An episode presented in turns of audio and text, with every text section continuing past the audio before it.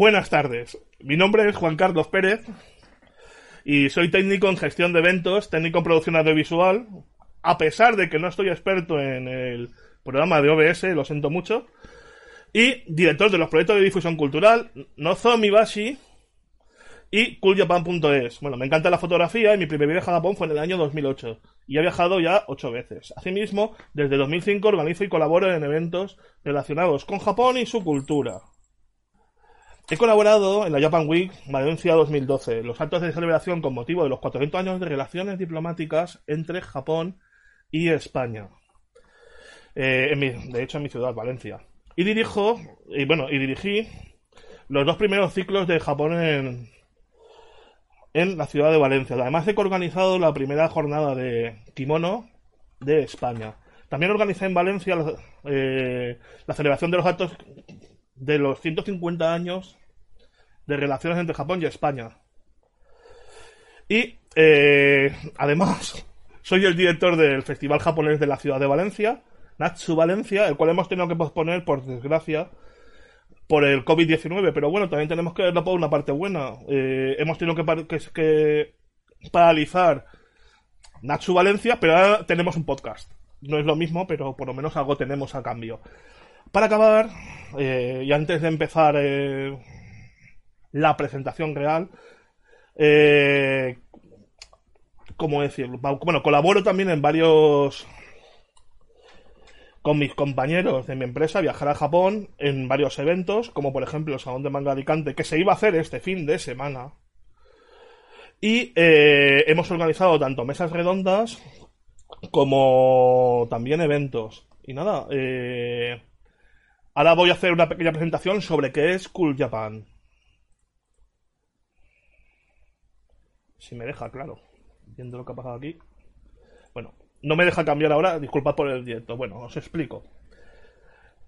¿Qué es Kuyapan? Kuyapan es una iniciativa del gobierno japonés. ¿De acuerdo? Fue creada en el año 2002. Y... Eh, a ver un segundo.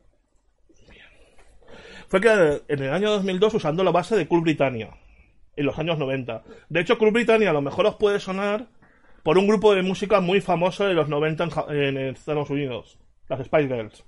¿Os, suena alguien del grupo de los que estáis en el chat? Nadie contesta. Bueno, eh, Japan nació como, como iniciativa del gobierno japonés simplemente para cambiar un poco la imagen del gobierno japonés con respecto un problema que tuvo Japón durante muchos años. ¿Qué pasó? Eh, Japón en los años 90 entró en una recesión económica, o sea, tenía, de hecho, los años 90 y los años 2000 se consideran como las décadas perdidas. Bueno, pues en realidad Cool Japan se creó para proyectar una imagen diferente de Japón, se aleja de los estereotipos culturales para llegar a un público más llano. Realmente es una iniciativa turística. Eh, en el plano del gobierno japonés argumentó que esa situación económica del país podría verse beneficiada con este movimiento, lo cual desacredita las jerarquías sociales antiguas y grandes carreras de negocios. Bueno, el término Cool Japan se usa para englobar todo lo que resulta cool de, de Japón, o sea, todo lo que mola de Japón. Videojuegos, manga, anime, J-pop, el fenómeno idol y toda la cultura pop nipona. Eh, también se puede identificar con las nuevas tecnologías, con la electrónica de consumo, la moda, el arte contemporáneo, la arquitectura, la gastronomía japonesa e incluso las artes tradicionales. Si esto no fuera suficiente, además se añade las disciplinas marciales como pueda ser el bushido, la cocina tradicional japonesa, el wasoku, no confundido con el yosoku, que, el yosoku es la comida que viene de fuera de Japón, el wasoku es la, comida autóctona japonesa, que ahora es patrimonio de la humanidad, igual que la dieta mediterránea, el arreglo floral japonés, el ikebana, la danza japonesa, el nihon buyo, la ceremonia del té o en su gran medida todo aquello que pueda ser considerado la danza por parte del turismo. Sí, en realidad, como dice Borja, casi todo. Casi todo lo que sea guay de Japón, ¿vale? Y bueno, ya la diréis, ¿y vosotros quiénes sois? Bueno, a ver, eh, por mi parte ya habéis visto que que llevamos mucho tiempo trabajando con Japón. Bueno, Cool Japan es un portal que nació de la mano de muchos divulgadores que trabajaban sobre Japón de manera conjunta y que, se unieron para ofrecer un contenido diferente en el año 2015. Trabajamos para mostrar una nueva manera de mostrar la cultura japonesa. No, los samuráis y los ninjas no. eh, nacimos, nacimos de la mano de Ruki. Ruki es la, una, artista, una artista valenciana que eh, tiene bastantes discos expuestos en Japón. Más que nada, y además, eh, gracias, a, gracias a su iniciativa, estuvimos a la también con el gobierno japonés y creamos Cool Japan España, que no tenía ningún tipo, o sea, que no se estaba utilizando esa iniciativa para difundir ese tipo de cosas en España. Bueno, este fin de semana deberíamos de organizado ocho ponencias en el Salón del Manga de Alicante. Y además, eh, organizado la parte de la zona del Matsuri. Igual que, por ejemplo, también el señor Nagata, que está justamente también escuchando, eh, tenía que haber estado haciendo también actividades dentro del evento. Y bueno, debido a esta pandemia, eh, nos hizo pensar qué podíamos hacer para mantener la, la interacción con nuestros lectores y con, y con la gente que realmente le pueda interesar todo lo que podamos ofrecer. Y bueno, y creemos que la forma más sencilla de poder hacer una interacción con la gente es mediante un podcast. Bueno, eh, nuestro podcast, Cool Japan Podcast, tendrá una periodicidad mensual cuando se acabe el periodo de, confinamiento. ¿Cuándo? No lo sabemos. Pero, mientras que haya eh, espacio de confinamiento, intentaremos hacer como mínimo un programa semanal. Inclusive podemos ir añadiendo también eh, algún programa programas intermedios, haciendo entrevistas, intentando también interactuar también con el público que nos escuche y sobre todo disfrutando, o sea, intentando también eh, mantenernos a todos ocupados y aprendiendo cosas, sobre todo disfrutando un poco más sobre Japón. Y bueno, esta es la primera edición en lo que vamos a hacer es presentaros a nuestros miembros del equipo que participarán de manera regular y tendremos un pequeño debate final para exponer nuestras experiencias relacionadas con Japón o con japoneses. Vamos, realmente cosas que, hemos hecho como, como redactores o cosas que hemos hecho al final. Bueno, y como tenéis el chat activo en YouTube, si tenéis alguna duda o algún problema o queréis comentarnos algo o me queréis tirar las de las orejas porque hablo demasiado, tenéis el momento en poder hacerlo cuando queráis. Bueno, y gracias por haber escuchado este rollo. Y ahora dentro de poco vamos a dar paso al doctor Marcos Sala.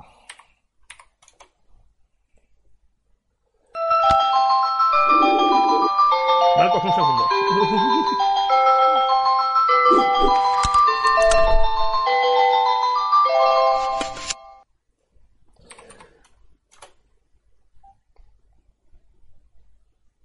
Bueno, un placer, Marcos. Y bueno, nada, pues eh, voy a pasar yo también a, hacer una, breve presentación, así como, como ha hecho Juan Carlos de, de Cool Japan, bueno, en este caso de mí mismo. Eh, bueno, yo, mm, como todos, imagino, pues tenemos esta este fanatismo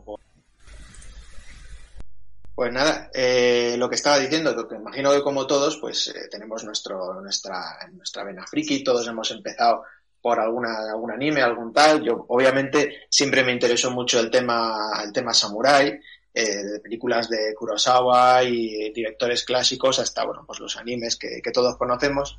Y un poco mi andadura en, los estudios. Mira, hay alguien que se llama Ryu Ryuko. Ryuko es uno de mis nombres marciales. pues, eh, bueno, lo que estaba explicando es que finalmente me decidí por entrenar una, una escuela tradicional, una escuela de, de Yayutsu después de haber practicado muchos años eh, el, el, Yaido, el desenvaine de sable japonés moderno, el, federativo, el vinculado a la Federación de Kendo. Y, bueno, pues eh, en esta escuela me puse bajo las órdenes del vigésimo primer cabeza de familia de esta tradición, que se llama Sekiguchi Komei. Y fui a un primer curso, me enteré que iba a venir a Francia, así que fui a verle a Francia. Luego me enteré de que iba a volver a, a, Francia y fui otra vez. Luego me enteré de que iba a ir a la República Checa y fui a la República Checa. Luego de ahí ya pasé a Japón. Luego de ahí ya pasé a invitarle a España, seguir yendo a Japón, etcétera, pues un entrenamiento tradicional dentro de esta escuela.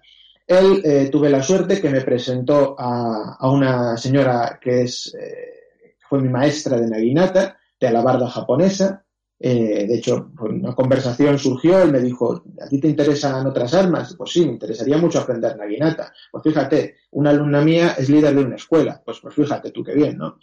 Eh, y bueno, pues estuve entrenando estas dos escuelas por varios años hasta que eh, bueno, pues aparte del hecho de firmar por esta escuela, como os decía, las escuelas tradicionales hay que firmar una especie de compromiso cuando te permiten hacerlo, es decir, cuando, digamos, te aceptan en el, en el núcleo de la escuela, eh, pues luego con los años llevó a que ambos maestros dieron el siguiente paso, que fue permitirme darme unas titulaciones para poder enseñar su escuela en España, por eso soy el representante para, para estas escuelas, en concreto aquí en Madrid, es donde yo resido actualmente, y bueno, está las escuelas de, de esgrima japonesa, pues eh, doy clase los, los, viernes y los sábados en, en el, dojo Taijitsukan, eh, especialmente los viernes por la tarde y noche en el dojo Taijitsukan, la calle Voltaña 40 de Madrid.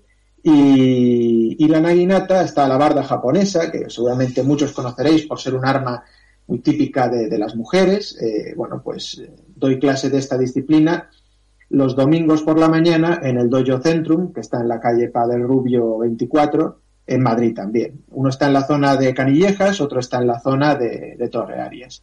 Eh, y bueno, pues estas son, eh, doy estas clases de, estas disciplinas tradicionales japonesas, de las que, como estaba diciendo, llegó un momento en que los maestros eh, pasaron al siguiente nivel y pues me adoptaron, me otorgaron el apellido. En el caso de mi maestro de la escuela de esgrima japonesa, puesto que él no tiene hijos, me otorgó su apellido, su apellido Sekiguchi, y me puso un nombre. Entonces es una manera de adoptarme como un hijo suyo dentro de la escuela.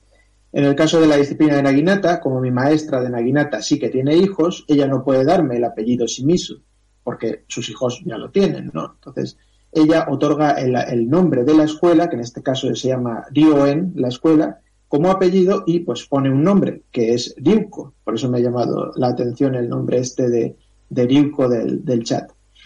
Eh, habréis notado que esto, bueno, pues eh, en las disciplinas modernas eh, se incorporó Jigoro Kano, el fundador del judo, incorporó desde el Go y desde el Shogi las, titulaciones de Kyu y de Dan, de cinturones, pero en las disciplinas tradicionales, bueno, pues esto no está, no, no existía, por eso existen otro tipo de pues, títulos, ¿no? etcétera.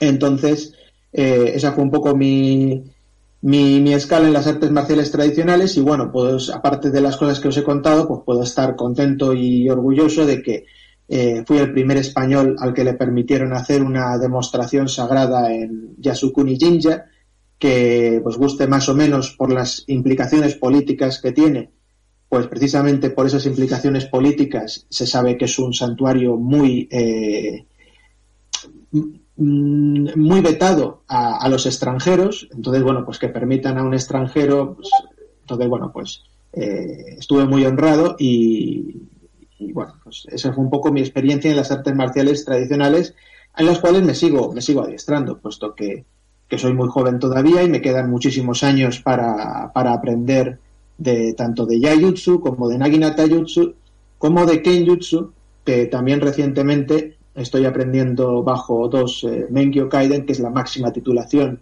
dentro de estas escuelas tradicionales. Estoy aprendiendo también el, Kenjutsu de una tradición que se llama Kashima Shinden Jiki Shinkageryu. Eh, no es que no haya Kenjutsu dentro de la disciplina que yo practico de Yayutsu, puesto que no hay, ambas cosas, pero eh, me interesaba también practicar esta escuela más pura de Kenjutsu y bueno, pues ahí sigo adiestrándome y bueno, colaboro con la Embajada de Japón para realizar embus, eh, colaboro con Fundación Japón. Eh, el año pasado Fundación Japón me mandó a dar conferencias sobre artes marciales tradicionales eh, y hacer demostraciones en Sudamérica, en concreto fue una gira por Paraguay, Ecuador y Bolivia. Y mm, también he ido a Hungría a dar conferencias en la Universidad de PEX y demostraciones también eh, tradicionales, a dar cursos en España, en diferentes partes de España y otros países, en universidades españolas. Y eh, efectivamente Embu es una, una, exhibición, una demostración de artes marciales y, eh, y eso es un poquito de experiencia. Y en relación con lo que acabo de decir de las conferencias, pues está mi otra faceta, la faceta académica, que en este caso, bueno, también empecé en 2001 a estudiar la carrera de Historia del Arte en la Universidad Complutense, finalicé la licenciatura en 2006 y empecé el doctorado y bueno, como yo soy de plan antiguo, pues bueno, pues eh, acabé el, DEA, el Diploma de Estudios Avanzados, en 2009 y de ahí pues me tiré eh, nueve años haciendo mi tesis, que es la, la, primera tesis publicada en español sobre monturas de sables japoneses. Y esa es mi especialidad, el estudio de la historia eh, bélica japonesa, la historia samurái, pero sobre todo vinculada a las armas, las armaduras, al armamento y además específicamente lo que son las monturas de los sables, puesto que ahí está, eh, es un tesoro artístico, figurativo, eh, en algunos casos excepcional. Recientemente incluso he traído por primera vez en la historia de Europa a un artista de, guardas de sables japoneses, además con la colaboración aquí de, de, Juan Carlos y viajar a Japón, eh, hemos traído y digo la primera vez en Europa que venía un orfebre japonés eh, especializado en hacer guardas de, de, subas y sí, claro, Borja, ahora, ahora te paso un, un link. Eh, aviso que tiene creo que unas 1800 páginas o una cosa así la tesis, o sea que ahora paso un link y lo podéis echar un ojo. Pero bueno, ya estoy, estoy en ello para publicar un, cosas un poquito más legibles. De hecho, eh, si hay un poco de suerte, igual con Satori sale algún libro sobre estas piezas, que yo digo, estoy trabajando ahora en el confinamiento, estoy trabajando en ello para publicar cosas legibles, porque quien se ha metido en una tesis sabe que una tesis es de todo menos, menos legible.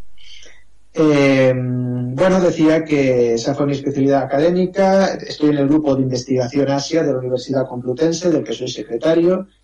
Eh, soy miembro de la, de la EGE, de la Asociación Española de Estudios Japoneses, y eh, soy vicepresidente, junto con el presidente Antonio Clemente, de la Spain Nihon Token Kyokai, que es la Asociación Española para la Preservación del Sable Japonés y las Tradiciones Antiguas Japonesas, que es la primera asociación que, española eh, y única que se encarga del estudio desde un punto de vista histórico y desde un punto de vista artístico y estético del sable japonés y de las diferentes partes de su montura.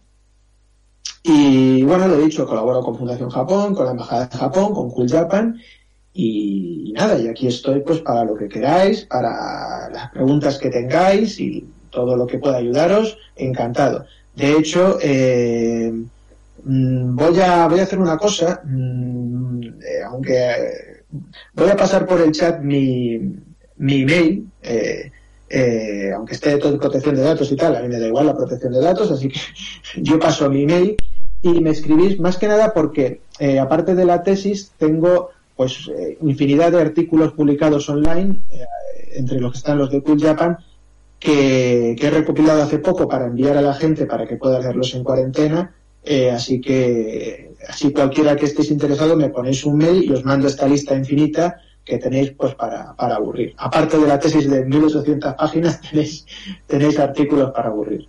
Y nada, muchas gracias a, a todos los compañeros de Cool Japan y a Juan Carlos y, y aquí estoy. Para empezar con mi compañera sí, sí se escucha.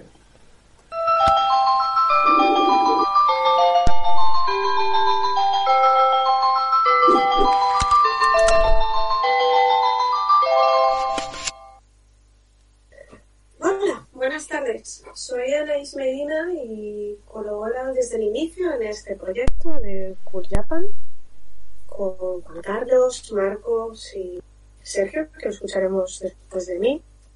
Y bueno, es un poquito presión hablar después de Marcos con todo su conocimiento sobre la materia, pero vamos a hacer lo que se pueda. Bien, como muchos de nosotros, comencé el primer contacto con Japón con sus series de anime. En este caso fueron mis profesores de catalán cuando me mudé a Barcelona.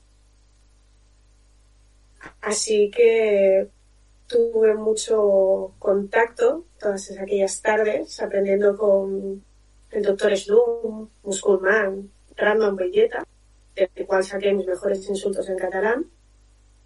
Durante muchos años seguí la información que sobre todo había en la televisión, poca en la época de la infancia, pero poquito a poco hasta llegar a la actualidad vemos que han crecido mucho los mercados y la accesibilidad, cosa que se agradece. Y durante mucho tiempo, pues en paralelo como, como muchos de nosotros, eh, seguí en mercados y por televisión el material sobre, sobre anime y. Pero con los años comencé a tener más interés para poder entender mejor esa sociedad, mejor esa cultura. Así que cuando entré a estudiar en la Universidad Sofía, profundicé más en el tema de costumbres, tradiciones, comportamientos sociales, que había visto reflejados en los propios mangas y los cuales un occidental y sobre todo una niña o niño encontraría curiosos.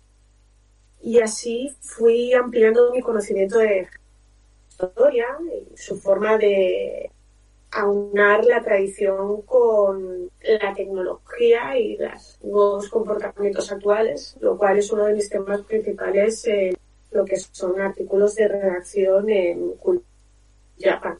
También con ello quedé fascinada por ciertas características artísticas. Una de ellas es la ropa los kimonos, y tuve la grandísima suerte, a principios del 2009, de entrar una preciosa comunidad llevada por una japonesa, la cual enseñaba eh, todo lo que comportaba pues, la ropa, las ceremonias, de poner, cómo se tenía que poner y el hecho de que había un futuro y un presente para esa ropa, o sea que me sorprendió mucho.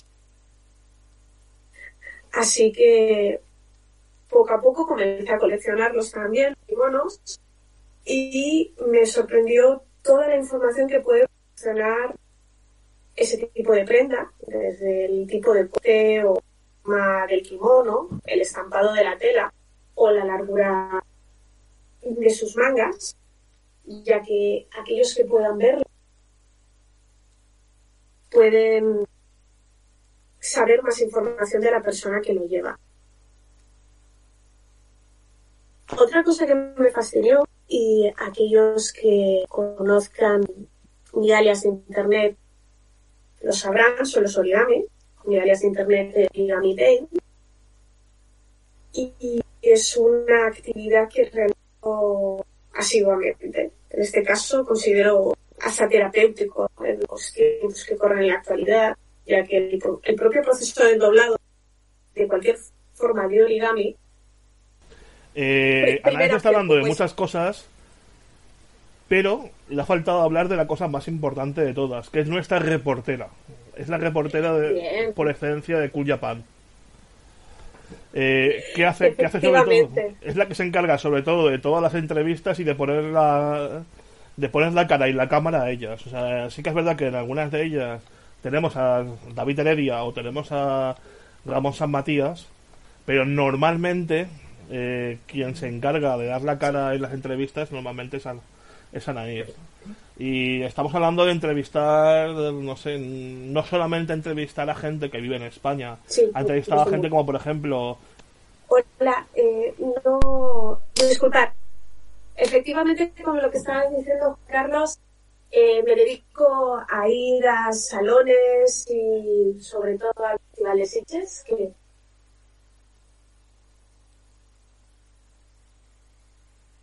me parece que hay mucho jet lag. Intentaremos solucionarlo para... Bien, lo único que estaba explicando antes era el tema de origamis. De hacer eh, como algo importante o característico de mi relación con y los Japan, que efectivamente he tenido la suerte de poder entrevistar y conocer en directo a grandes directores de cine y también grandes artistas del manga y del anime, autores de películas, los cuales he podido conseguir responder aquellas preguntas de cuando eres pequeño, sobre todo, que tienes algunas dudas sobre lo que lleva a realizar o cómo se realiza un manga o un anime, lo cual siempre te da una cierta satisfacción y sobre todo conocer a grandes, como ha dicho Juan Carlos, Miike, Claro, no solamente a mí, que por ejemplo has, has- has- Sion Sono, eh, y también has conocido, por ejemplo, a Banana Yoshimoto, que es la escritora más famosa de la cultura pop japonesa ahora mismo. Por ejemplo, o, o aquí miro por aquí arriba y tenemos John Kubota, creo que también hablamos contigo, el de Akame ga Kill. Luego, estoy mirando a mi derecha, también entrevistaste a Inio Asano. O sea, has entrevistado o a To- Toshio Maeda. O sea, has entrevistado Sí. a gente muy grande. O sea, y con grandes anécdotas para poder que luego, conseguir que luego hablaremos de ellas. también también es, estará está, eh, el digamos el director de, de la famosa saga de Ring después, Ah, sí, Nakata. en el Hideo Nakata. japonés Sí. Eh, pues te funciona un poquito mal la conexión. Vamos a pasar si quieres a Sergio. ¿De acuerdo? Y que De acuerdo, se- mejor. Se, presente un poquito y vamos al siguiente. Bueno.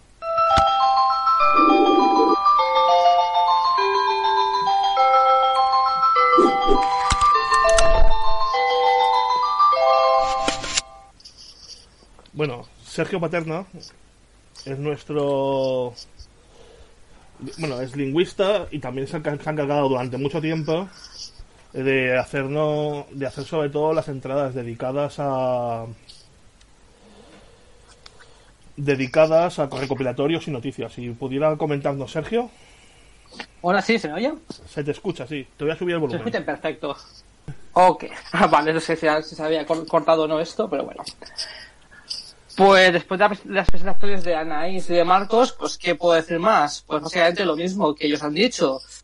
Eh, mi interés por ya- y por Japón ya empezó viendo la televisión, viendo anime. En mi caso fue a mediados de los 80, cuando veía por televisión Capi- Capitán Harlock.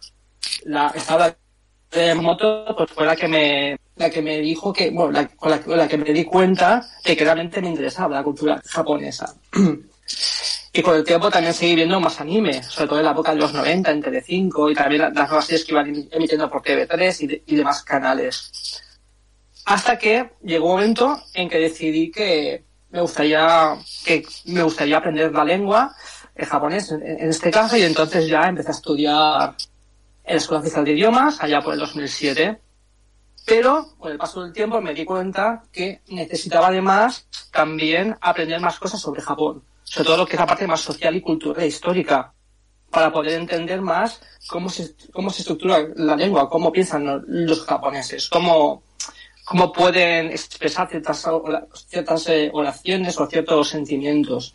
En este caso, entré en la, en la- universidad y, pues, empecé a estudiar el grado de estudios oriental en Japón, de Japón, y entonces, eh, es que tengo la garganta un poco, un poco, un poco mal. Y entonces, mm, me gradué en el, dos- en el 2000 en el 2015 y estudié máster de lingüística aplicada. Ya un poco más a fondo para aprender más temas sobre, sobre lengua.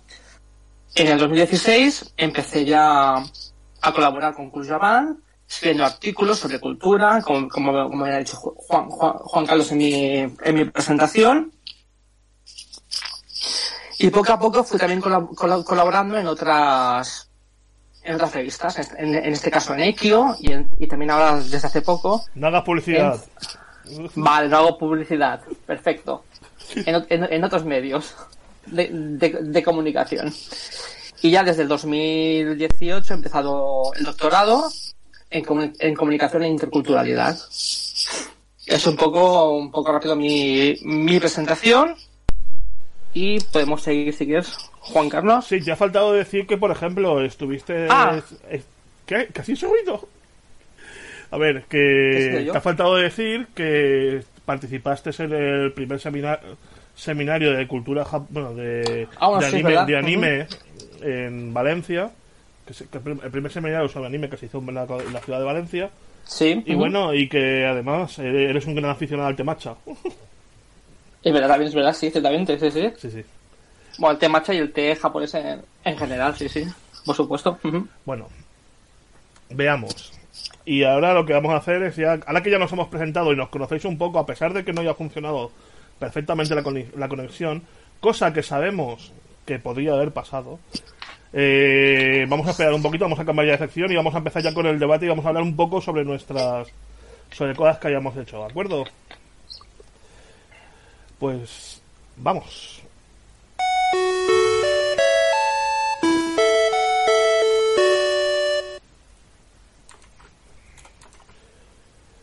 Pues nada, vamos a hablar un poco sobre nuestras experiencias, experiencias que hemos tenido en Cool relacionadas con, con Japón o incluso experiencias que hemos tenido en Japón. Y si puede ser que estemos todos, que todos, o sea, si está por ahí Anaís, que no sé si me estará escuchando, también puede, puede, puede comentar muchísimas cosas que hemos tenido en salones del manga. Pero, por ejemplo, de, de, de to- de todas las experiencias que yo he tenido, yo creo que me quedo con las relacionadas con Japón y sobre todo que tengan que ver. De hecho, una de ellas las publicamos en Cool y que fue por la que en realidad me dieron ganas de seguir y profundizar mucho más en Japón fue cuando en mi primer viaje a Japón fui a Kijabara. Lo contaré toda mi vida porque ha sido muchas veces cuando, porque me marcó bastante.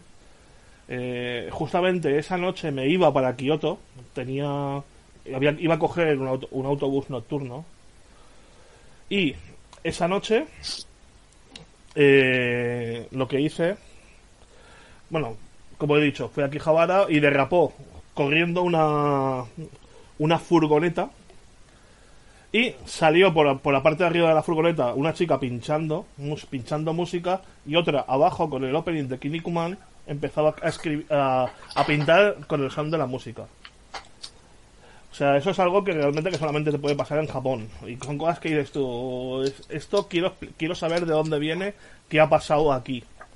Eh, y luego, evidentemente, la primera vez que fui a Kyoto me enamoré de la ciudad. Me parece que es... eh, no sé si habéis viajado... Si todos los que habéis viajado...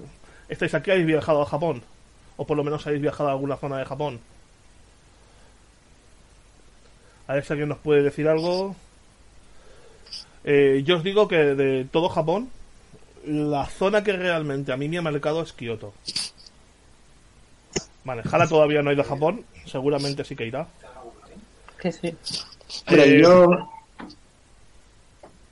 yo en mi caso tengo que decirlo, y sie- siempre lo he dicho, que yo creo que objetivamente hay en el mundo, en el mundo hay dos ciudades museo y son Florencia y Kioto. O sea que estoy de acuerdo contigo en lo de Kioto. Ahora, subjetivamente, eh, la verdad es que de todos los sitios que he visitado en Japón, eh, Shimabara eh, me, me enamoró. Es, no- no puedo explicarlo un poco por qué, pero mm, tenéis una entrada en Cool Japan de, que he hecho de Shimabara, pero ¿qué puedo decir más que eso? Es, fue amor a primera vista y, me quedé enamorado de, de Shimabara, de su gente, de, todo, de su naturaleza, así que es- esa es mi, mi opinión al respecto. Sí, no, Shimabara es que es una ciudad muy bonita, la verdad. Eh, yo de todas maneras, a ver, es lo que tú dices, Kioto es una ciudad es una ciudad que es, es un museo en sí misma. De hecho, tiene más de 2.000 templos, entre templos sintoístas, budistas y, y incluso iglesias, iglesias cristianas. A mí, sinceramente, tanto Kioto y después otra, otra ciudad que también me parece increíble fue Hida Takayama. Takayama también es una ciudad que me encantó. Mm, eh, y la verdad que ambas son zonas que son increíbles. Pero vamos, eso que, que te marca y dices, yo quiero vivir aquí. Yo creo que Kioto, y justamente Kioto no es una ciudad que digas que tenga mucha movida. No, no Marcos, es una ciudad muy, muy parada, ¿no? Marcos, A ver, eh, precisamente yo creo que además está, está bien la, la comparativa que he puesto, ¿no? Porque sí, Eh, de hecho, en Florencia es un poco también así, porque en Italia son un poco así también, ¿no? Que llega, llega la noche y no es la fiesta aquí de España, ¿no? Eh, cierra todo, pero, pero no, es verdad. Eh, Kioto, Kioto además, yo siempre le recomiendo a todo el mundo que viaje a Kioto, le digo, mira, mmm, trasnochar está muy bien, pero eso déjatelo para Tokio o para otras cosas. Digo, en Kioto, que además es un sitio, como hemos dicho, un sitio museo, y en Japón todo lo que son templo budista o todo lo que son museos, eh, abren muy pronto y cierran muy pronto. Entonces, Kioto, mm, por mucho que quieras hacer vida nocturna, que la puedes hacer, siempre hay, hay, barrios y siempre hay, hay locales, pero, pero vamos, Kioto es una ciudad para madrugar, para estar a las 7 de la mañana ya en la calle pateando y, y, a, la, noche estás ya reventado, ¿no?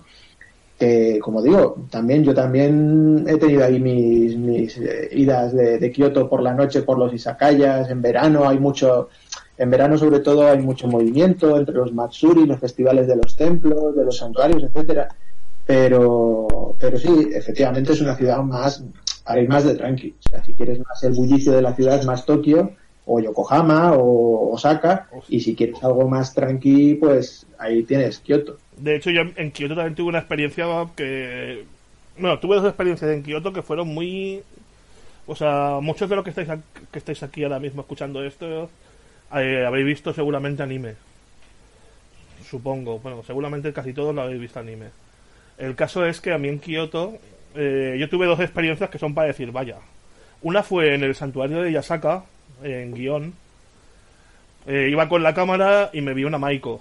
¿Y qué hice? Que pues como buen gaijin, la primera vez que iba a Japón, pues le fui a hacer una fotografía. Lo que pasa es que el, eh, la, la Maiko iba acompañada de una persona, supongo que sería bastante importante. ¿Y qué pasó? Pues que se acercó un, un señor vestido con traje, con el cuello abierto, con una funda de violín en la, en la mano y me dijo, no, esa fotografía nada no lo vas a hacer. Y eso ya me dejó un poco mosca y después nada más en el momento me fui corriendo hacia el otro lado. Evidentemente la persona no era muy no digo limpio. Y luego en otra zona, en otra zona de, de Kioto, cerca de del de, de no Michi, el, el camino de los filósofos. Eh, cerca no es una zona residencial, pero sí que vi una señora mayor limpiando el limpiando, o sea, tirada, que estaba empezando a limpiar la parte de, la entrada de la, su casa. Bueno, hasta ahí decimos, mira, normal. Pues justamente cuando iba a lanzar un cubo de agua, pasó un pasó un estudiante y le cayó todo el todo el cubo de agua al estudiante. Y anda que no me pude, o sea, me estuve viendo la situación Sí, el, camino de los filósofos desemboca en el Kinkakuji. Exacto. Pues un poco antes era donde pasó. Y os digo que hubo una pelea que a grito pelado. Eh, ¡Urusai, baba! Y cosas así que, que yo me quedé diciendo, estos van, a acabar a hostias. Pues al final, ¿sabes lo que pasó? La señora mayor cogió lo que parecía que fuera un palo de escoba y le empezó a pegar a, palazos que se lo llevó se lo llevó corriendo todo el camino para abajo. Sí, es cliché, pero es que es lo que os digo, que son cosas que realmente después los ves en el anime y luego ves que también pasan. Es lo que iba a añadir, porque lo que acabas de describir es perfectamente cualquier escena de hemos visto estos años y cuando se vive así en directo debe parecer casi una película, ¿no? Que estén haciendo delante de ti. Y curiosamente lo que has comentado sobre las geishas, eh, Michael, eh, siempre se ha, siempre he considerado de unión que de por sí son, son obras de arte las cuales cuidan el alto, alto valor que tienen y lo que me expresas es algo que se ha visto en otros casos con, con otras experiencias en las cuales el poder verlas o el poder fotografiarlas es casi un honor y es muy problemático, ¿no? De hecho, hace poco eh, se ha puesto una, o sea, se ha evitado que la zona de. Bueno, no sé en Pontocho, pero si no sé, cerca de Guión hay una zona donde está el Hanamachi, que es donde están la mayoría de las hoquillas y las zonas donde están se hacen los banquetes de las geisas. Ahora eh, está prohibido totalmente hacer fotografías allí, porque los, los, los viajeros, los turistas iban con las cámaras y no dejaban vivir a las personas que vivían en esa zona, porque esa zona realmente es una zona más o menos residencial. Es que también hay que valorar una cosa, es verdad que Kioto se ha masificado, pero es que encima los turistas son a veces no son todos los buenos turistas que deberían de ser, vamos. Claro, a ver, eso pasa, por ejemplo, otro ejemplo muy claro de, bueno, por, por, el lado de Kioto, eh, ya sabéis que especialmente el turismo chino en eh, los últimos cinco años ha subido muchísimo, pero estamos hablando de que ha subido tanto, tanto que, eh, por ejemplo, una de las cosas que se han empezado a hacer ahora es eh, controlar la audiencia de determinados lugares, como el pabellón de oro del Ginkakuji, pero especialmente del Kiyomi Sudera, más que nada porque ese templo eh, tiene eh, la estructura de madera, de andamiaje, unas más antiguas que existen en el mundo. Y la más alta del mundo. Claro, y entonces, eh, una cosa es que lo suban 100, 200, 300 personas, pero es que en los últimos cinco años la afluencia de turismo chino ha llegado a que ahí de repente hayan a lo mejor mil o dos mil personas subidas y peligra la estructura del templo. Eso por un lado. Y por otro lado, hablando de Tokio y hablando de un poco lo malo de los turistas, en algún caso, es que pues también una zona muy concurrida de Tokio, muy tradicional de la cultura de Edo, de lo que era la antigua ciudad de Tokio cuando se llamaba Edo, que es el barrio de Asakusa. Mm. Bueno, pues allí tenéis el, templo de, el santuario de, Asakusa y como en todos hay unas, una serie de omikuji, de, de cosas para revelar la fortuna, que pueden ser de muchas formas variadas, pero la más común es una caja donde tú echas una moneda y coges un papel, así de manera free, ¿no? Pero porque en Japón eso está muy al día y vas al campo, por ejemplo, a las zonas rurales y, entre los bancales, eh, pues te encuentras una cesta con, tomates y pepinos y tal, y un cartel que pone el tomate está a tanto y el pepino a tanto, deje el dinero y coge su fruta o su verdura. Y la gente lo hace. Y, y, claro, eso aquí en Occidente pues es totalmente impensable, porque somos más ladrones que los ratas. Y lo que pasó en, en Tokio fue precisamente que eh, por primera vez ese santuario de Asakusa tuvo que retirar esos omikuji porque iban los turistas y ya no es que echaran una moneda y cogían dos, es que no echaban moneda, abrían la caja y se llevaban todos los papeles de recuerdo. Entonces, claro, es verdad que el, el turismo pues masificado a veces pues lleva sus, sus problemáticas, ¿no? Pero lo bueno que tiene Japón en este caso, yo creo, es que es un país tan rico y tan poco eh, descubierto que hay multitud de zonas escondidas que, llegado a un punto, eh, yo siempre digo, primer viaje que tienes que hacer a Japón, tienes que ir a Tokio, tienes que ir a Kioto, tienes que ver las cosas que tienes que ver porque pues no puedes ir a, no puedes venir a Madrid y no ver el Palacio Real por irte al Pedrete. Pero ya la segunda vez que vayas a Japón, pues lo bueno que tiene es que tiene tantísimas cosas por descubrir que están cero explotadas. De hecho, mm, a mí me ha pasado muchas veces de ir a sitios en Japón y decirme, eres el primer eh, el primer europeo que pisa que pisa esto o eres el primer español que pisa esto. Mira, Goro, eh, Ramón San Matías tuvo la suerte, bueno, tuvo la suerte de ser de los primeros españoles que estuvieron viajando a ¿dónde se llama esto? La puntita de de Tokio, o sea, de, de Honshu. ¿Cómo se llama? Es el. Bueno, Tohoku, no, Tohoku no, ese es el... Es una ciudad que está. La, la dirigen los. ¿Al norte? No, no, está al sur. Ah, al sur, Kagoshima. No, sí, pero no es Kagoshima exactamente. A ver, eh, si, si nos está escuchando, lo puede decir dónde es. La cosa es que no, no conocían, no, o sea, a ver, el delegado de turismo es Navarro. ¿Qué pasa? Que ellos quieren turismo español. Lo que pasa es que no había nadie, o sea, no había... No, ah, Yamaguchi. Yamaguchi, exacto. En Yamaguchi la experiencia es increíble porque, claro, o sea, es el Japón rural, rural. Y es increíble por eso. Sí, no, sí, ya te digo, en Shimabara es igual. Y cuando estuve en Kagoshima, eh, eh, me contaron, porque unos amigos míos que vivieron allí en España me decían, dice, mira, eh, sabemos en Kagoshima, que no es Kagoshima. Hemos hablado de Shimabara, hemos hablado de otros sitios que pueden ser una ciudad un poco tal, podemos hablar de miles, cien miles de habitantes, pero en Kagoshima estamos hablando ya de, de, un área enorme. Pues eh, me decían, sabemos la gente, ya no la gente española que hay en Kagoshima, no decían, sabemos la gente que habla español en Kagoshima. Y dice, mira, y está este que es puertorriqueño, y aquel que es hondureño, y hay tres españoles, y hay, o sea, que realmente, eh, y de hecho en Kagoshima a mí me llevaron a un instituto y, y los chavales eran chavales de, yo creo que serían, era un chua, o sea que yo creo que tendrían unos 12, 13 años, por ahí andaría, 14 años. Y, y, la profesora les decía, mira, y este tal, es de España. Y, y oh, oh, de España, oh, madre mía. eh, o sea que, no, no, eh, Japón está muy por explotar. Y ya digo, hay muchas partes de Japón que seguramente eh, vayáis y seáis los primeros que la, que la piséis. Hace dos años estuve en otro sitio, estuve en Murayama, que es un pueblo muy pequeñito también en el norte de Japón, en Yamagata. Ah, Eh, Yamagata, dentro muy de los bien. japoneses es conocido por, por las cerezas eh, que tiene.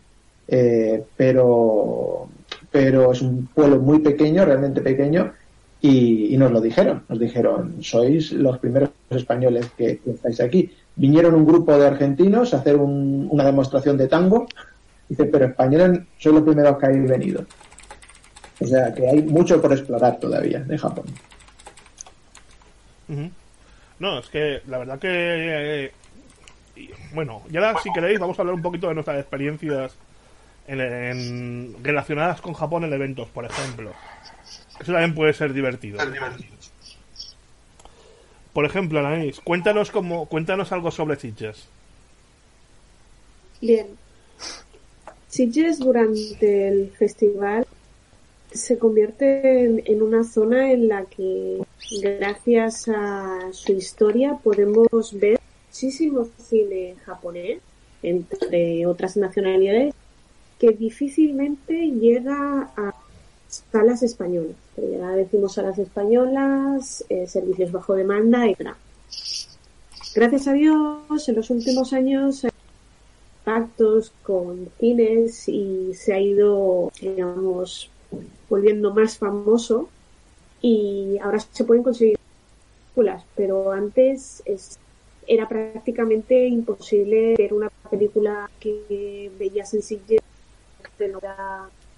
en importación en VHS. Aún ahora hay películas que no llegan a nuestro mercado. Hay una película preciosa de Sion Sono de hace cinco años, cuando fue homenaje- homenajeado en que se llama Los.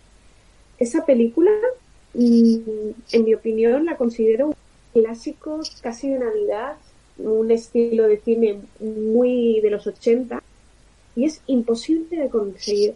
Y es una película que decimos que puede estrenar en 2015, que es internacional, pero aquí en España no llegó. Y es una pena, porque hay pequeñas joyitas de películas y también anima. Es algo que también, digamos, hay un mercado claro en España y en otros países, no digo que sea solamente tenga estas faltas, pero Pero más que hablar, pero más que hablar de, de pero más que hablar de conseguir cine, coméntanos tu experiencia en Sitges. O sea, has conocido a gente muy inter- o sea, muy interesante. O sea, alguna anécdota tienes, alguna anécdota tienes que tener. Que eso que realmente lo que la gente Bien. le puede resultar más interesante. Bueno, eh, el hecho de conocer así y que fue alucinante. La verdad es que lo hice con un compañero y estaba de, de segundo. Se puede ver en la que la realicé con Tony Navarro, que encargaba del, del audio. Secundaria por si mi otro compañero, también un gran fanático, se quedaba callado ya que nos había pasado en alguna otra entrevista en otros eventos, que por los propios nervios que alguien se pudiera quedar callado. Fue muy fluida, fue muy cómoda, fue muy simpático. Se puede ver sobre todo en la en la propia intro que tenemos en nuestro podcast, que hasta hizo el saludo hacia nuestros fans de cooljapan.es. y cada año nos lo vamos entrando en, en Sitges y siempre es muy amable con, con todos los que nos acercamos a preguntarle, a pedirle autógrafo. La verdad es que es, es muy agradable. A Y es muy, de- y es muy fan de la cultura española y de la fiesta. muy- y de la comida y de la bebida. La verdad es que es difícil comenzar una película a su hora si él, él la tiene. Dejémoslo ahí, Sí, porque ya que el pobre hombre siempre tiene que, hacer- tiene que se hacer emociona. A ver, también hay que ver una manera. Estamos en España, es normal que, que quiera comer y probar cosas nuevas.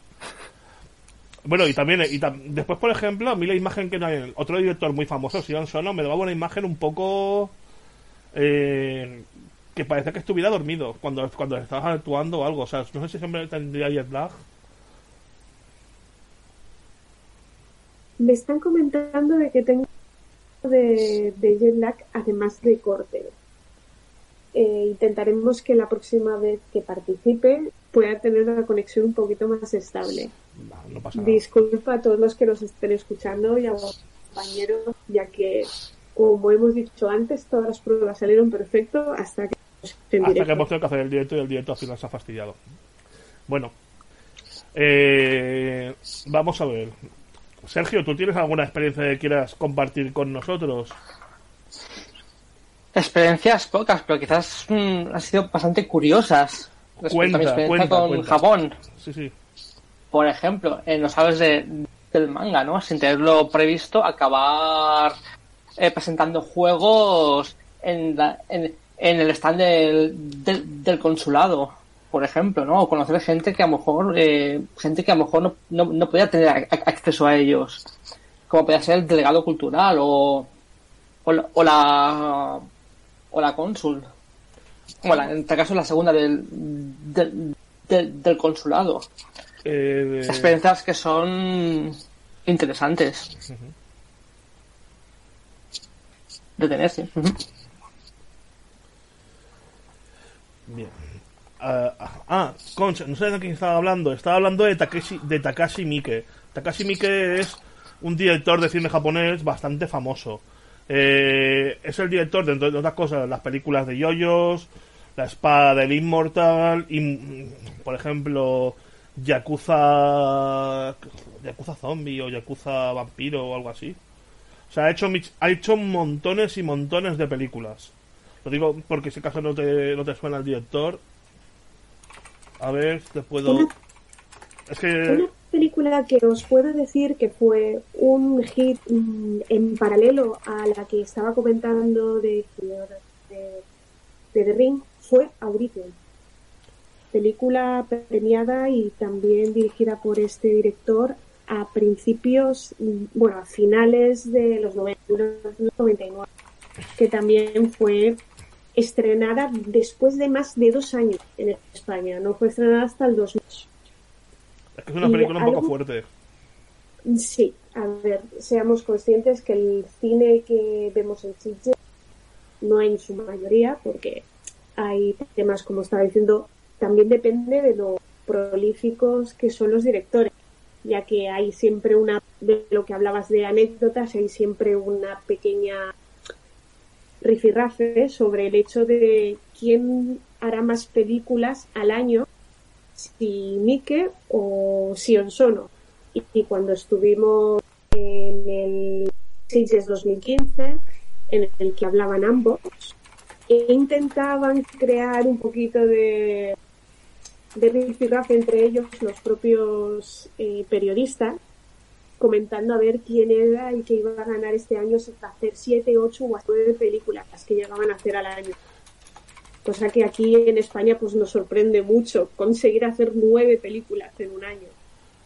Eh, de hecho, una cosa bastante interesante. Si queréis ver alguna película eh, rara, de muy rara, de Sion Sono, eh, what, a ver si me, si me sale el nombre. We Don't You Play in the Hell. Tú la, la- la conoces, ¿no? Es la de Esa canción del anuncio de, de, de dentífrico quedó marcada en mi mente durante bastante tiempo. Sí, sí, sí, sí, Esta película es una Por película. no hacer spoiler.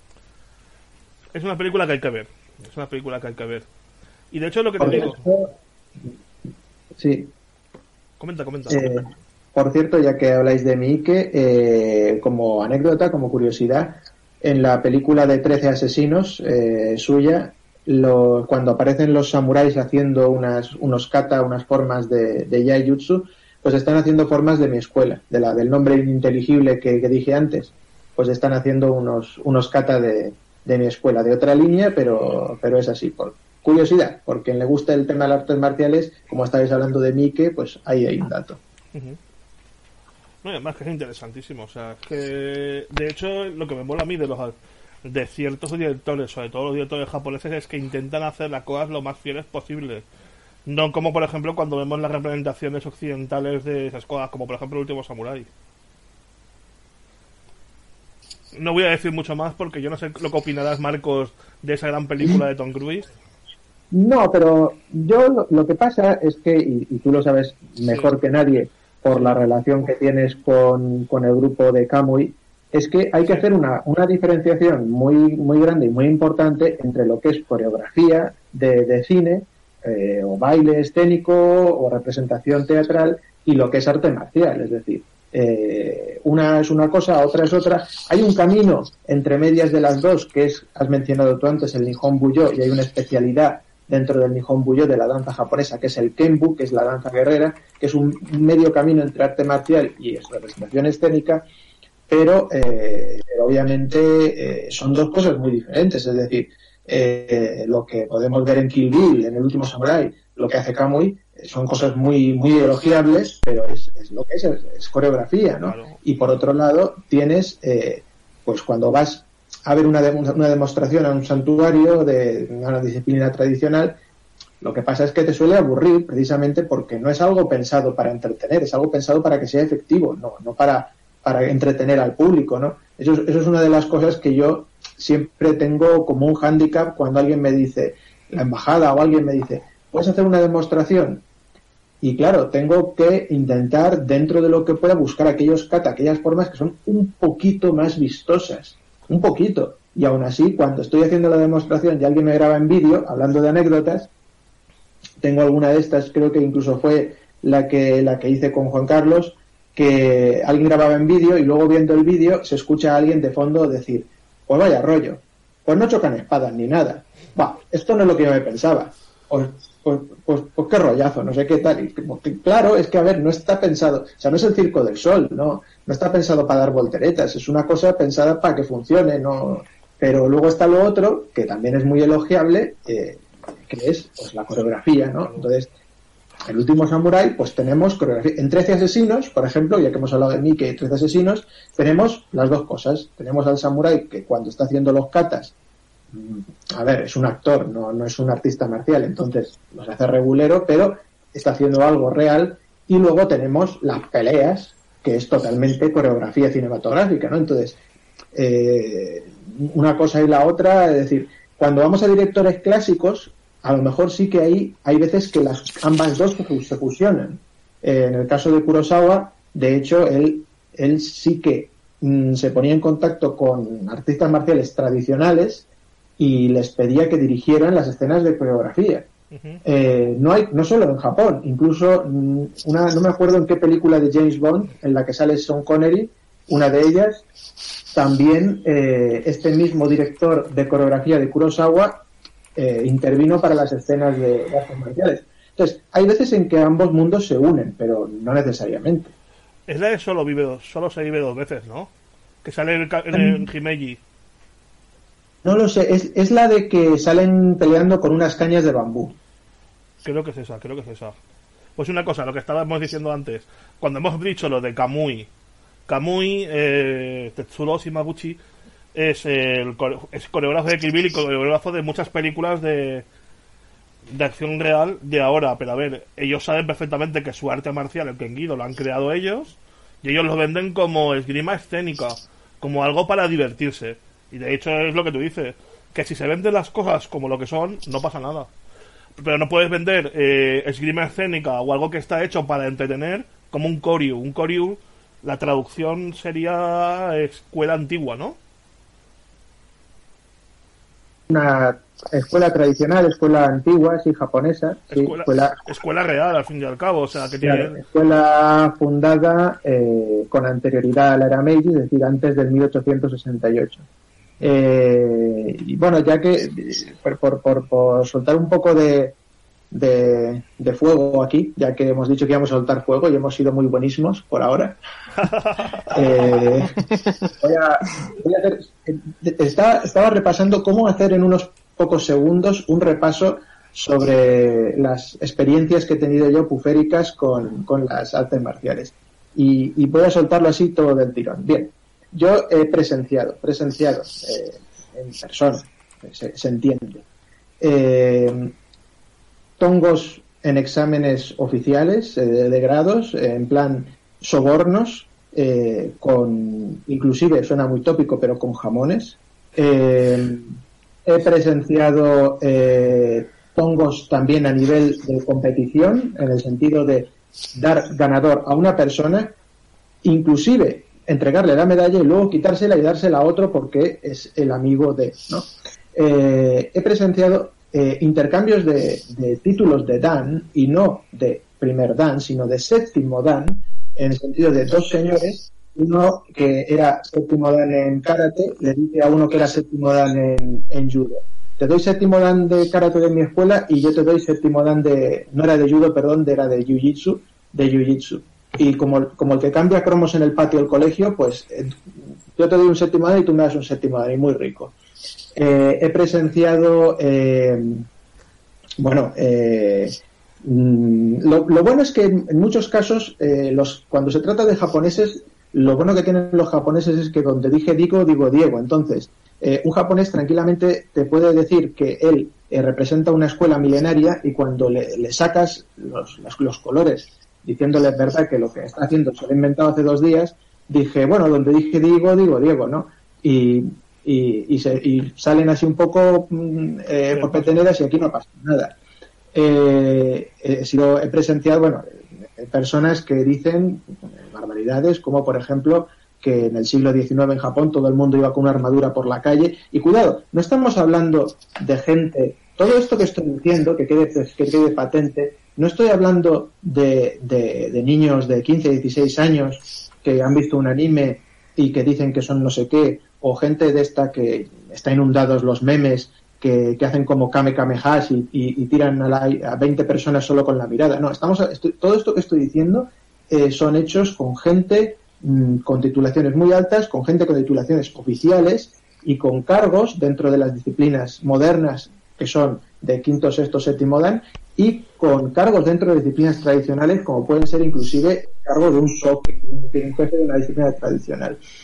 Pero yo creo que lo más bochornoso que he presenciado, y, en esto ya no, hasta ahora cabía un poco la risa, aunque es para llorar, pero yo creo que lo más bochornoso que he presenciado es cuando también un eh, séptimo Dan hizo una demostración de, corte y eh, las demostraciones de corte son algo muy serio y que se hace de una manera muy muy determinada. Pero bueno aquí estamos acostumbrados a ver en, la televisión espectáculos circense. Y esta persona, en un seminario internacional de artes marciales, decidió, séptimo dan, eh, recalco, hacer una demostración de corte de pepinos y calabacines y repollos, posicionando las verduras en el estómago de su mujer y el gaznate de su alumno. Bueno, pues eh, casi acaba en tragedia, por eso digo que no es tanto de risa, porque el tipo le metió un corte a la garganta del alumno y al estómago de su mujer que tuvieron que ir corriendo a urgencias eh, a que les vendaran.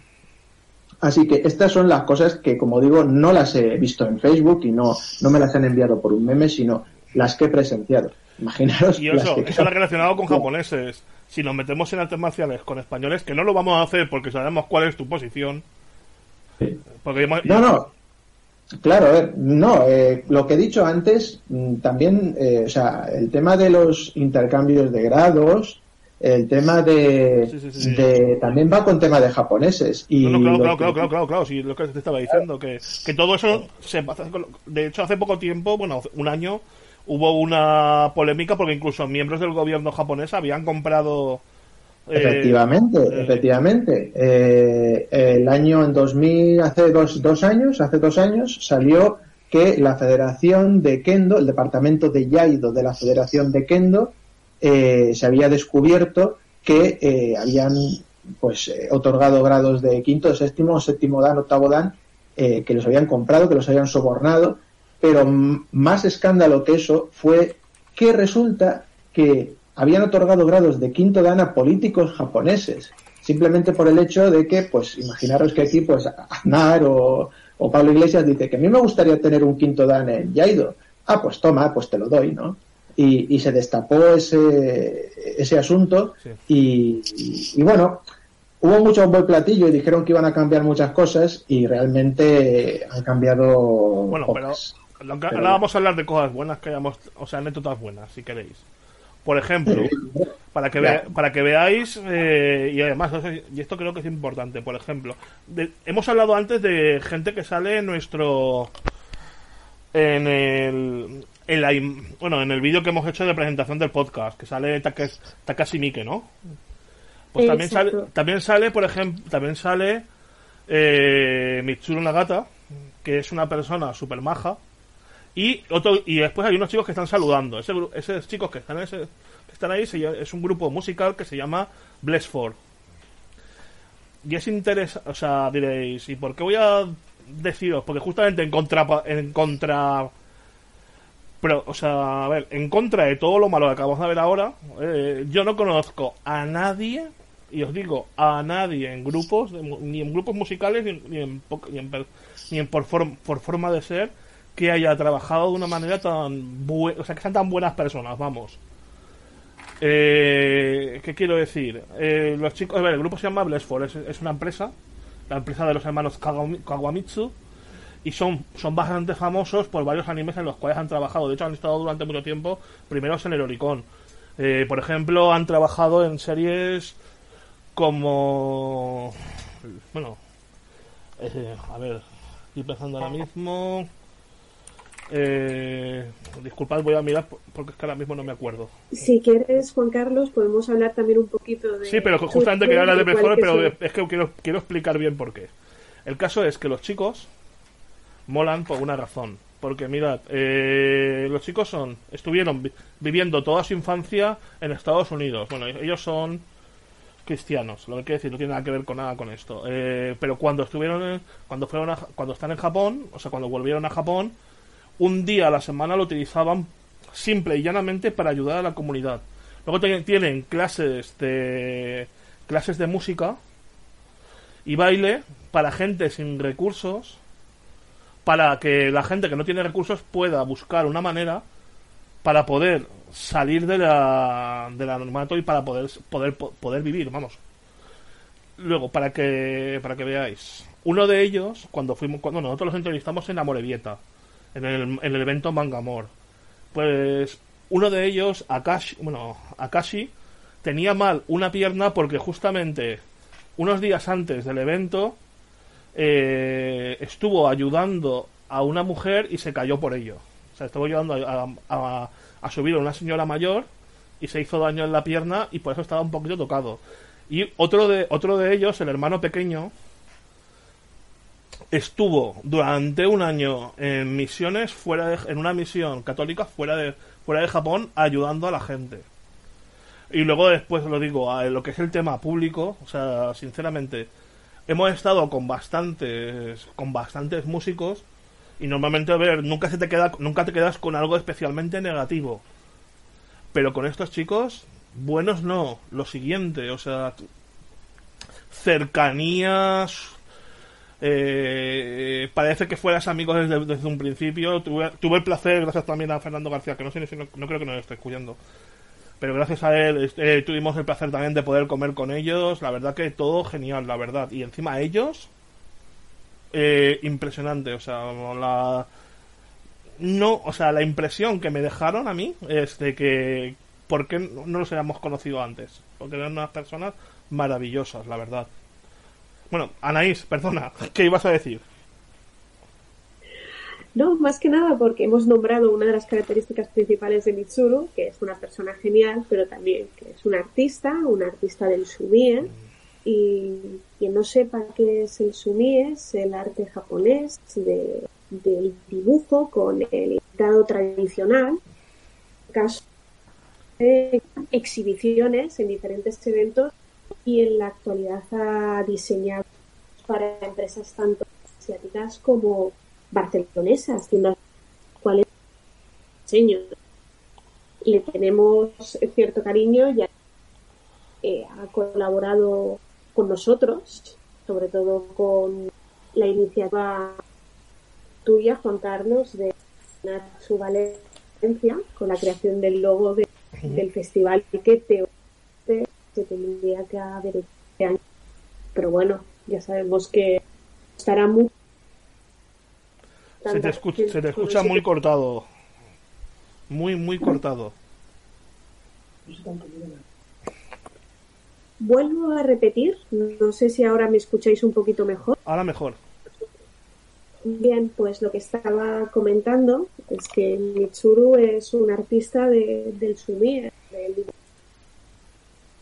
pinta tradicional en papel de arroz y lo conocemos sobre todo por sus exhibiciones en diferentes eventos y que también ha hecho el logo Natsu Valencia que se iba a llevar a cabo este año, que desgraciadamente por la situación que vivimos en la actualidad no se ha podido llevar, pero con ello también queremos ver cómo artistas asiáticos se han instalado en España, también ya han adaptado parcialmente su arte para diseño de y es bastante sorprendente la adaptación también cultural de Mitsuru. Es alguien muy especial tanto como artista y persona. Vale. Eh, una cosa, a ver. Eh, además, sobre Mitsuru hay una cosa interesante que podemos hablar. Porque eh, queremos hacerle una entrevista para la semana que viene. Y nos gustaría que algunos de vosotros, si os parece bien, nos mandarais también algunas preguntas. O incluso en directo le podamos preguntar. ¿Os parece una buena iniciativa? A ver si alguien contesta.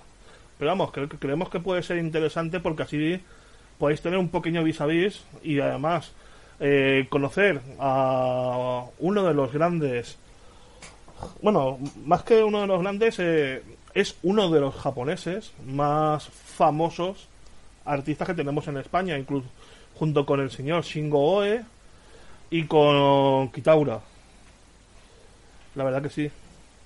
Y a ver, evidentemente claro que es un artistazo. De hecho es curioso porque justamente yo cuando conocimos al, al señor al señor Nagata lo conocimos en un evento hace unos años y es súper divertido porque justamente conocimos al señor Nagata y justamente y conocimos también yo conocí a, al que es mi socio y uno de mis mejores amigos Ramón San Matías en el mismo evento. Que ese evento fuimos invitados David Heredia yo y otro compañero más de cool de hecho, de ese evento no vamos a decir el nombre, guardamos algunos expertos, bueno, guardamos algunas, algunas experiencias un poco desiguales. Pero bueno, eh, fue divertido, la verdad. Y bueno, si tenéis alguna duda o alguna pregunta, si queréis comentaros alguna cosa, ¿qué opináis? O sea, ¿qué, qué os gustaría? ¿Os gustaría que habláramos de alguna experiencia que hayamos tenido? O dentro de todas las entrevistas que hemos hecho en Cool, que las podéis mirar en la página web si tenéis alguna duda sobre alguna experiencia o alguna entrevista. O sea, os dejo un poquito de tiempo para que si queréis comentar alguna cosa vosotros. Y seguimos hablando. Volviendo al tema de antes un poquito, sobre el tema de las sociales y de su implicación y, el realismo. Me sorprendió que en la última entrevista que realizamos en Dragon Ball, en la resurrección de Freezer, mm. fue curioso como uno de los detalles que más nombró su director, Tadayoshi Yamamuro, fue el hecho de que había practicado ciertas artes marciales y que había querido aplicarlo en la fluidez de los de los personajes. Cosa que cuando ves la película te das cuenta de que, digamos, son menos estáticos de lo que los tenían acostumbrados en el anime. Pero eso también tiene un doble sentido. Y el motivo es el siguiente. Cuando pasas de película a serie de televisión, o sea, primero la pasta es menor, por lo tanto los movimientos son menos fluidos.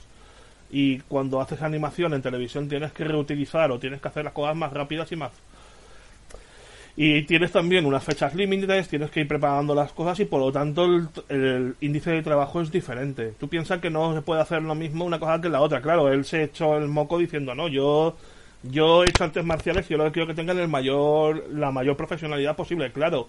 Pero eso no lo puedes poner bien en una serie normal porque no se puede implementar una calidad de animación grande cuando el presupuesto es el que es y cuando lo que tienes es un eh, sí que es verdad que, por ejemplo, la, parte de Freezer en, en, Dragon Ball Super se intentó alargar un poco y se cambiaron algunas cosas con respecto al original. De hecho, se empeoró un poco la animación porque no porque la calidad buena estaba en la película. Yamamuro también, la verdad, que es una persona bastante interesante. Y Tetsuya Tajiro, ¿te acuerdas del chico de las gafas de Akapega Kill? También te parece que tenía bastante personalidad, pero si me tengo que quedar también con otro de los de las personas, o sea, con dos personas que hayamos entrevistado que sean interesantes de verdad, eh, me quedo con el tanto con Toshio Maeda como con el señor Suneo Sanda. Suneo Sanda eh, ha pasado de ser eh, bueno, no sé si sabéis quién es Suneo Sanda. Suneo Sanda es el ilustrador de las de muchísimas de las ilustraciones oficiales de Star Wars y de algunos carteles oficiales de Star Wars.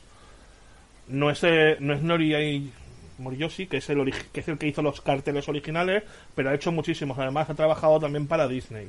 Bueno, pues el caso es que el señor, el señor Sanda es muy querido por nosotros por su bondad, transparencia y por su cercanía, pero es que además es amigo se se ha vuelto desde de una, de una simple entrevista en Cool Japan, se hizo amigo personal de dos, compañeros de Lisa Kobayashi y de Roberto Marquino. De hecho, cada vez que van a Japón lo van a ver, o sea que eso por una parte. Y luego el, el señor Toshio Maeda, eh, nosotros bueno, pedimos para hacer la entrevista en el Salón de Manga de Barcelona, claro, o sea, el problema que había, que hay, hay slots de entrevistas eh, limitados y espacio limitado para poder hacer entrevistas. Entendimos, en ese momento no nos pudieron dar una, no nos pudieron dar una entrevista. ¿Qué hicimos?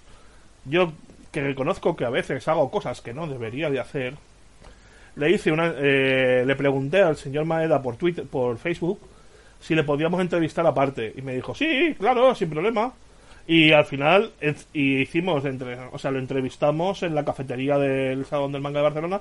Es más, nuestro, nuestro traductor ahí fue el señor Mitsuru Nagata.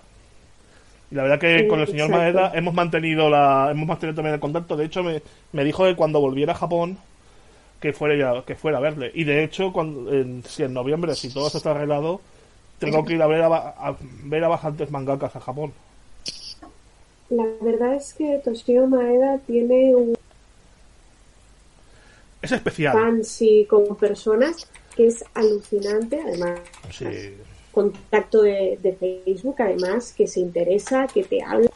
Siempre está dispuesto a enseñarte su ciudad, su barrio, el ayudarte, como dices tú, y también fue muy curioso el conseguir la que había con todo ese ruido, lo cual estamos acostumbradísimos en conseguir y intentar sacar lo mejor. Y la verdad es que, como has dicho con, con el otro autor, tenemos la gran suerte que los los cuales podemos entrevistar, personas muy cercanas y que además te dan todas facilidades.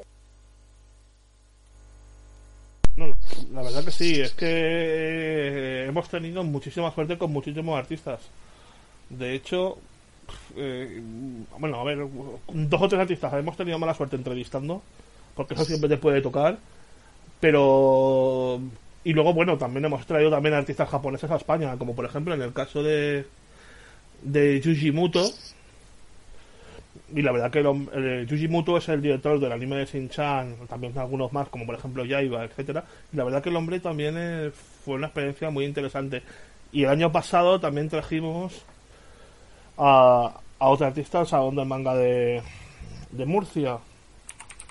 Y la cosa es, los, me acuerdo de su nombre real y no puedo decir su nombre real, pero no me acuerdo ahora mismo de su de su nombre artístico, leches. Disculpad.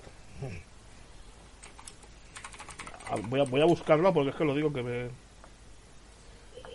En ocasiones lo que, mientras está dando en ocasiones lo que nos ocurre, el vista, es también un, Minariendo. un,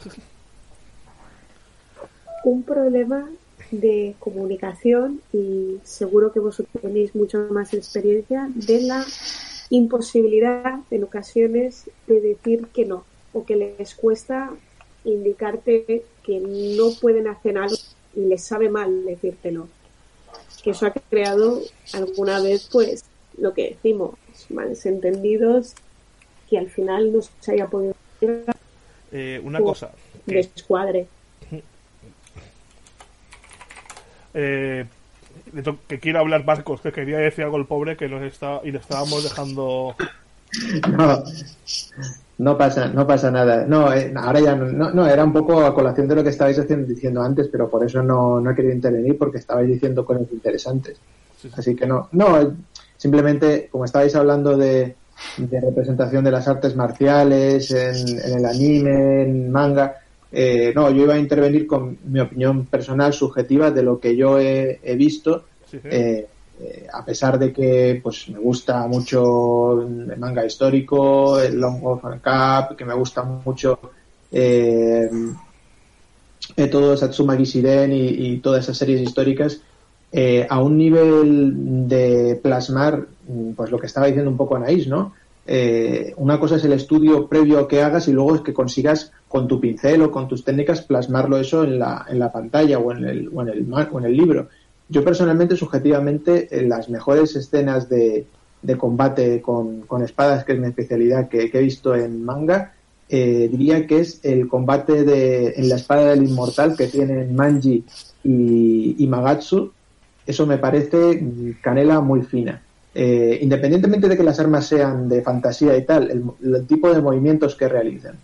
Y en cuanto al anime, eh, los, el anime Shigurui me parecen también una cosa, especialmente los primeros capítulos, una cosa muy fina eh, en cuanto a no solo hacer un estudio, sino luego ser capaz de llevarlo a cabo, ¿no? Porque, por ejemplo, sabemos que el Lobo Solitario, que, que Yoshirata, que son gente que estudia mucho, pero luego, claro, eh, plasmarlo luego con el pincel a veces cuesta mucho, ¿no? No es lo mismo eh, eso eh, Mitsuru Nagata lo puede saber perfectamente, ¿no? No es lo mismo tener una idea que luego materializarla, ¿no? Lo que salga del pincel. Entonces, eh, simplemente era aportar esto por lo que estáis hablando de antes, pero que ha quedado un poco ya desfasado. Así que nada, os dejo que sigáis. No, no, no, que va, que va. Si simplemente era. Es que como también. eh, no me he dado cuenta, por eso mismo te estaba diciendo. Bueno, pues. Yo creo que, salvo si alguien más. Algún, alguien del chat tiene alguna pregunta o quiere comentar alguna cosa o quiere que comentemos alguna cosa, podemos dar, si queréis, por, por acabados el primer podcast, que el cual hemos tenido un poco de problemas al principio, pero ahora parece que ya está todo más estabilizado. Siempre y cuando tengáis alguna duda, si no, no pasa nada, ¿eh? que me parece que nadie tiene ninguna duda. Estamos, bueno, hay un pequeño desfase, sí que es verdad.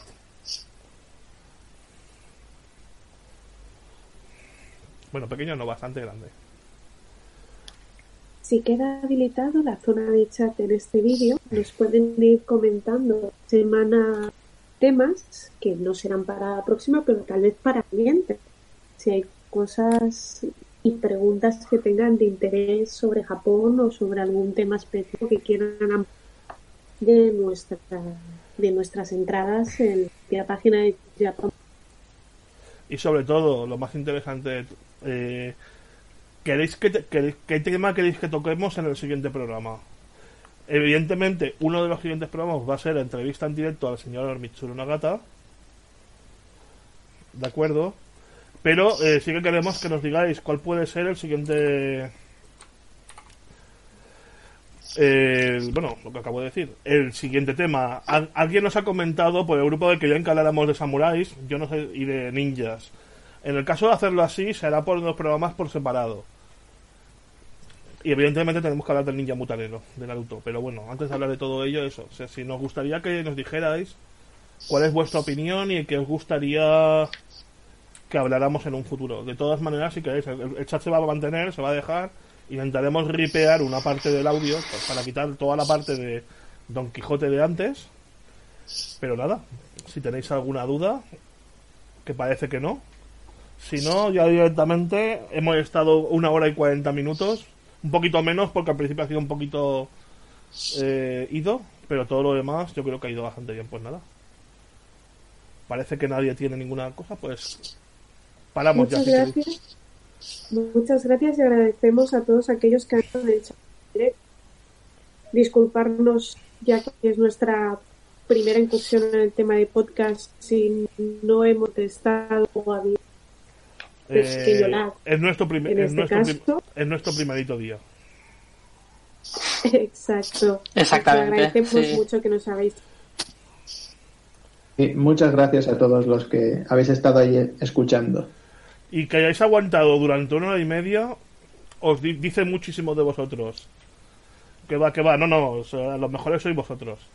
Eh, seguimos en contacto y, y eso, subiremos el podcast con algunos retoques. No voy a decir cuáles, eh, pero subiremos el podcast con algunos retoques y a partir de ahí eh, os lo subiremos también a la página web de Cool para que podáis empezar a interactuar, ¿de acuerdo? Pues nada, chicos, muchísimas gracias y nada, seguimos en contacto. Hasta luego. Gracias y adiós. Nos escuchamos en el próximo podcast.